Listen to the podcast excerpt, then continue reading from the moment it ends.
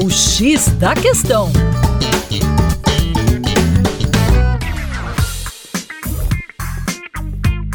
Olá, ouvintes! Meu nome é Vitor Augusto, professor de Geografia e Atualidades do Coletivo Terra Negra, e hoje vamos para o tópico mais quente da semana, que é a COP. Pois bem, a Conferência das Partes do ano de 2023 está sendo considerada como a COP das COPs.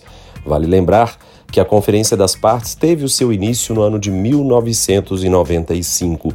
E por que a década de 1990 é tão relevante assim para a evolução do pensamento ambiental? Isso acontece porque nas décadas anteriores, com destaque para as décadas de 1970 e 1980, diversos movimentos no mundo já questionavam e, inclusive, com encontros ambientais internacionais, como por exemplo de Toronto, Montreal e também o encontro de Estocolmo, considerado como a grande centelha dos encontros ambientais, todos esses consideravam que a evolução dos impactos ambientais do homem promovidos de forma antrópica seria a principal origem de problemas climáticos muito maiores, além dos próprios problemas ambientais localizados, como ilha de calor, poluição de rios, problemas relativos à contaminação dos solos, desmatamento, intensificação de processos erosivos.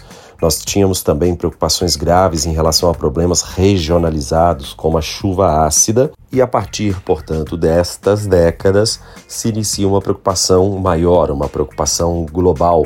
Não à toa, ao final da década de 1980, nós criamos o IPCC, que é o painel intergovernamental de mudanças climáticas. E aí sim vem a década de 1990, mais especificamente em 92, com o Encontro Ambiental no Rio de Janeiro, que foi o maior encontro do século XX.